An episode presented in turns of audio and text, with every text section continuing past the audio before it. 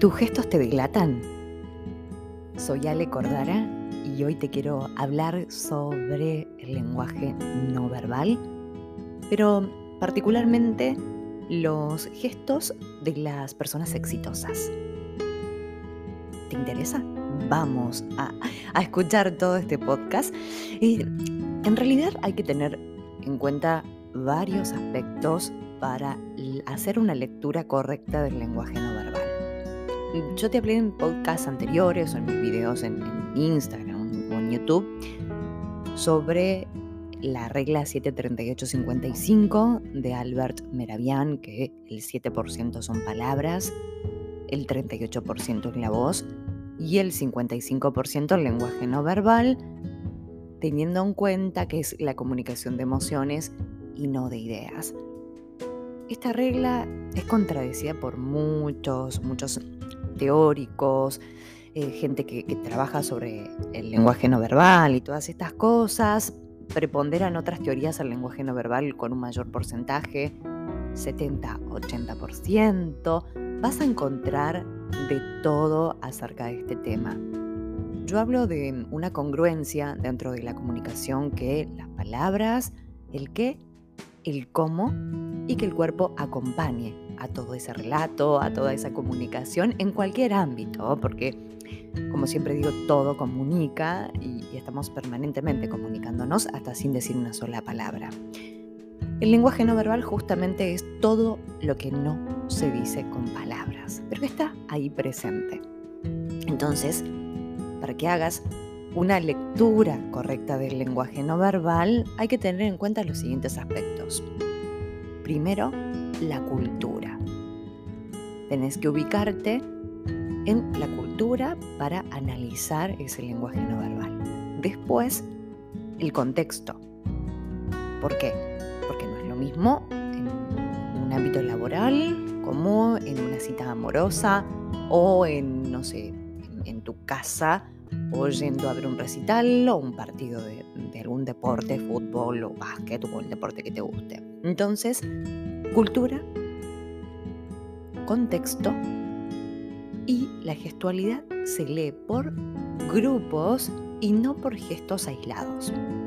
Ejemplo, se dice por ahí o se ha dicho en su momento que la persona que se toca la nariz es porque miente.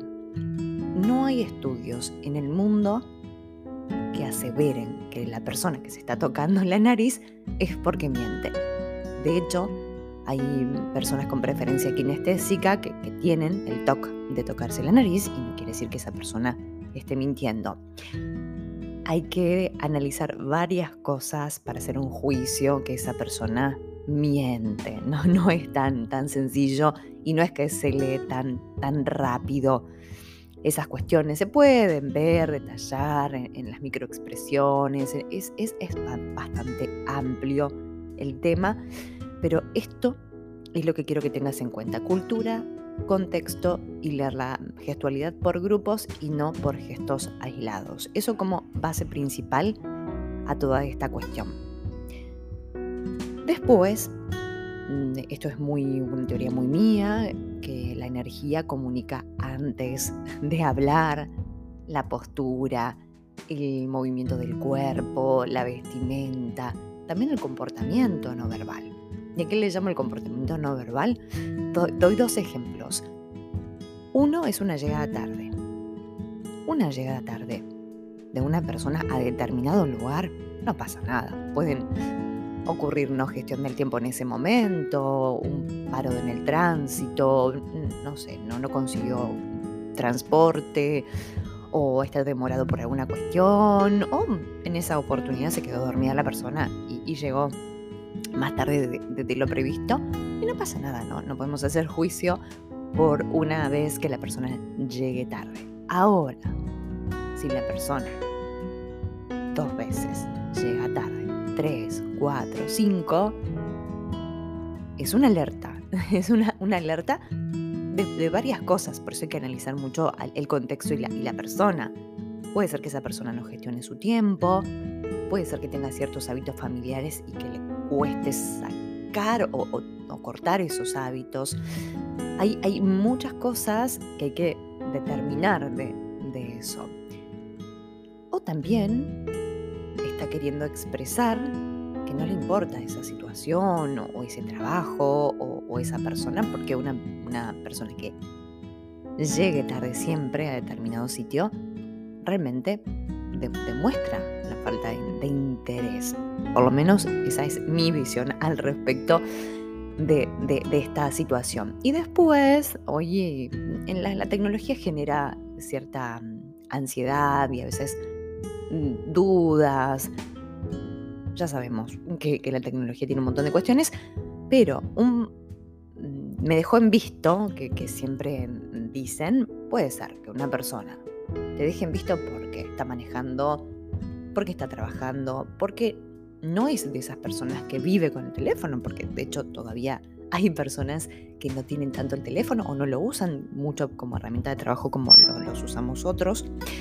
Por ende, hay que ver también esto.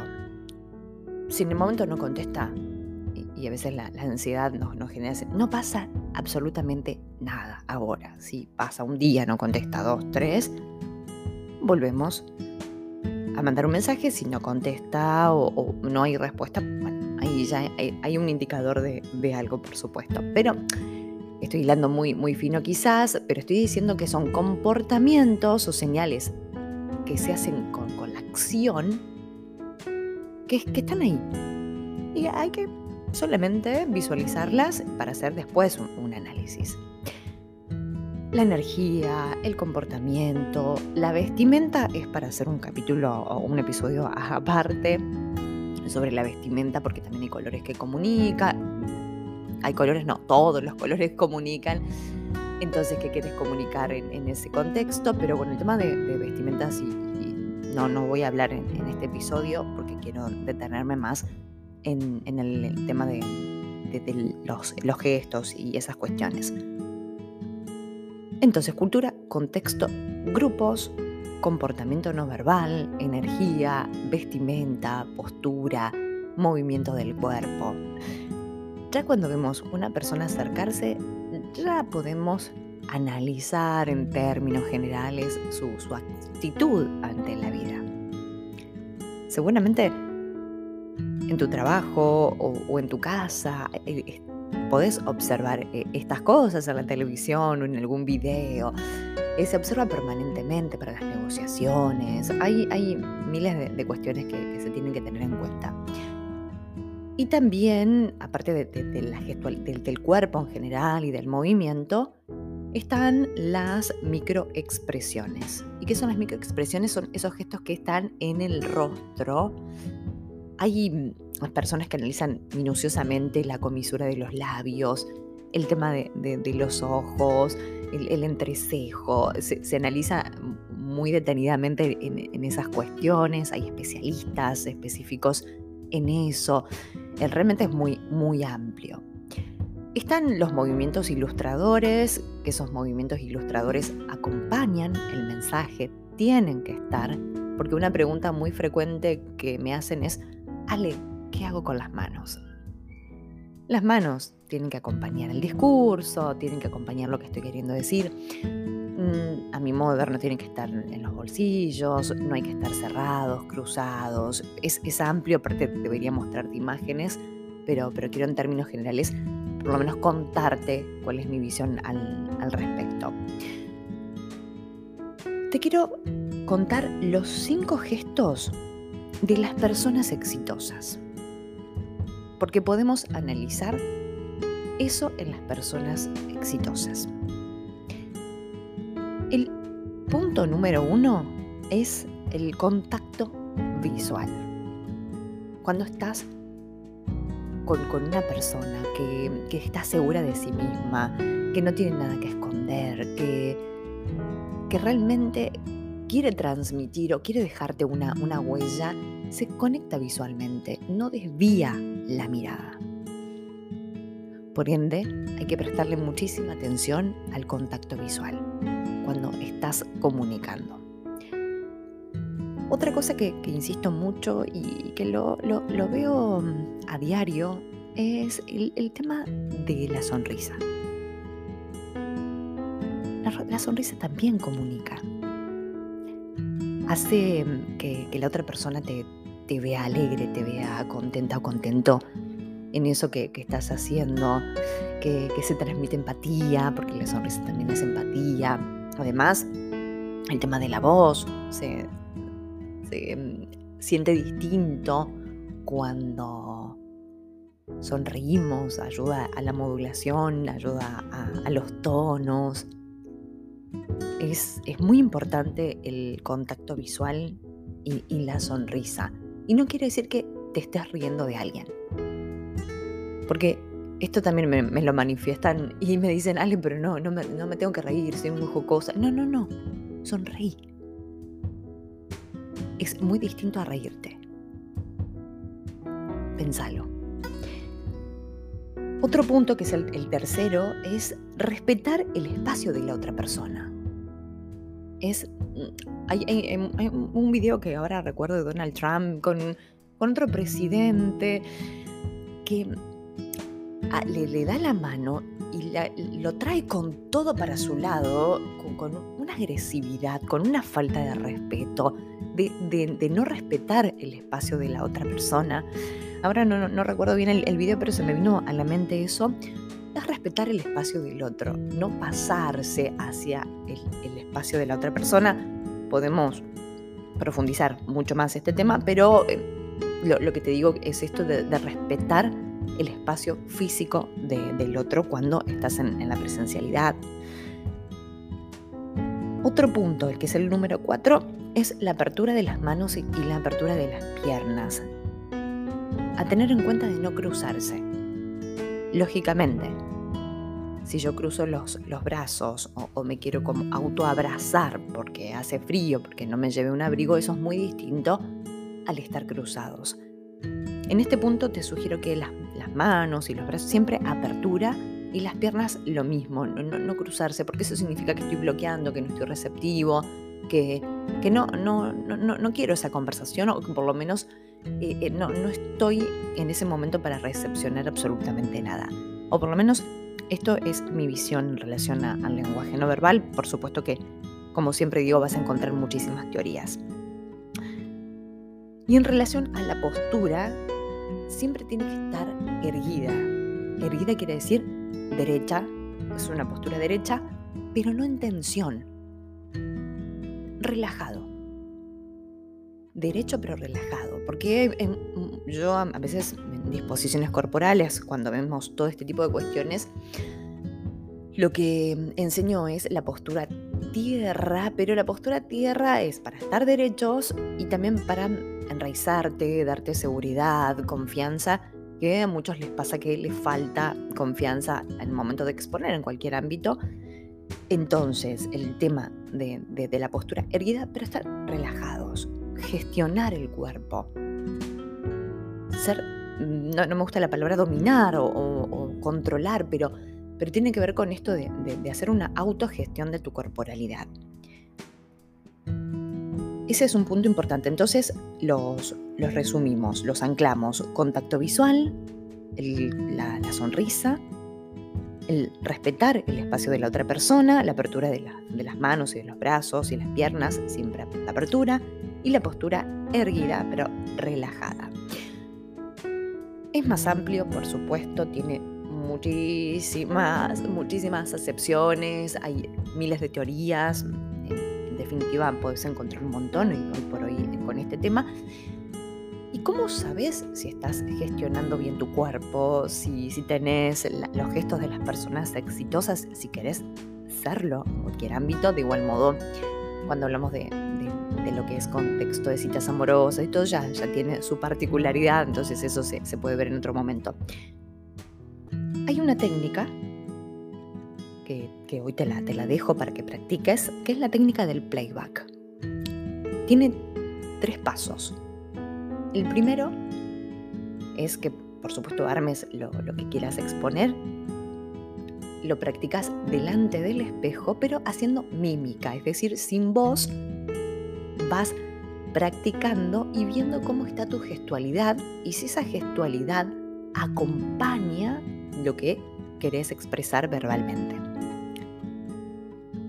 El segundo paso es ponerle voz a, lo que estás queriendo transmitir porque de esa forma te empodera y te da más seguridad y a ver si hay una congruencia. Entonces el primer paso es escribir, por supuesto, tu discurso, lo, que quieras transmitir, o una entrevista laboral, o, o donde fuere.